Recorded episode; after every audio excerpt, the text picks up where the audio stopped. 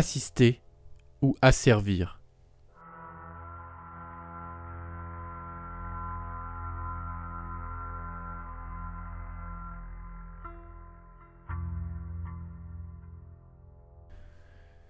Ce risque d'assujettissement de l'être humain, son assignation à de la pure utilité, nous emmène au plus près des enjeux croisés du design et de l'intelligence simulée.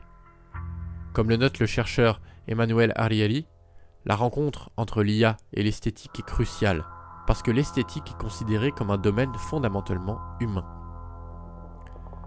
Le deep learning, appliqué au métier de la création, s'inscrit dans la longue histoire de leur informatisation. Une rencontre qui n'a rien d'évident. Dans un article revenant sur les modes de dessin à l'ordinateur à partir des années 1960, l'historien de l'architecture Jordan Kaufman montre ainsi que la transposition de la logique formelle dans le champ du design pose de nombreux défis techniques, mais aussi et surtout épistémologiques. Parce que le processus créatif n'est pas aisément décomposable en règles systématiques, scientifiques ou mathématiques pouvant générer des réponses exactes.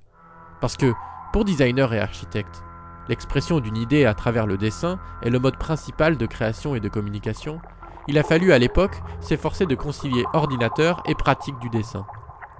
Comment, au stade précoce de la conception, assistée par ordinateur, la machine a-t-elle affecté et assimilé l'acte de dessiner, le processus de dessin et de création, et les dessins eux-mêmes?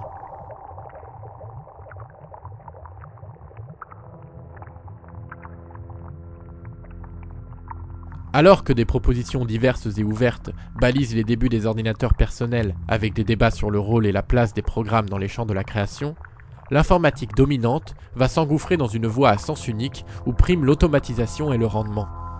Avec par exemple les interfaces graphiques utilisateurs, ou encore l'annexion du design par l'UX design, les logiciels de conception et de publication assistés par ordinateur, l'hégémonie des médias sociaux, des App Store, la mise en ligne de banques d'images et de portfolios, les logiciels de prototypage web et intégration du machine learning dans des boutons de logiciels comme dans Adobe Sensei en 2016 ou Runway et Mel en 2019.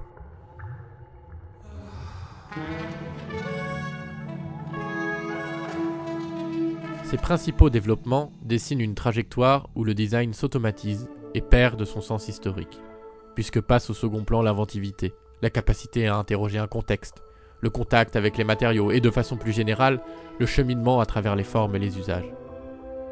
En adhérant sans recul aux principes de rentabilité, d'efficacité et de fluidité, une bonne part du design se sera écartée des conditions historiques de son apparition, à savoir marquer un écart avec les ersatz des révolutions industrielles. Le problème qui se pose alors, en termes contemporains, est l'installation d'une confusion entre les designers assistés par l'ordinateur et l'ordinateur assisté par les designers. S'étant automatisé, il et elle courent le risque que la machine soit plus performante, comme l'entrevoyait grinçant l'artiste et designer John Maeda.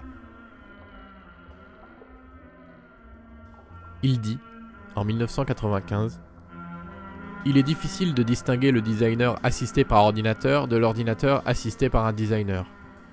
Les designers ne définissent plus la culture, ils doivent se conformer à une culture définie par les évangélistes des technologies. Dans son essai Digital Design Media de 1991, le docteur d'architecture William Mitchell formule la conclusion logique de cette situation difficile. Nous sommes très proches du point où le designer moyen n'a plus rien à vendre qui vaille la peine d'être acheté.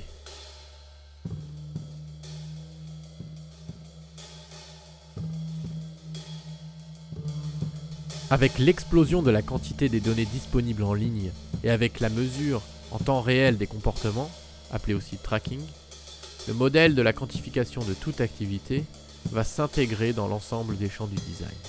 Design graphique, design de mode, design produit, architecture, etc. La culture, au sens large, se voit alimentée par la production automatisée d'artefacts culturels.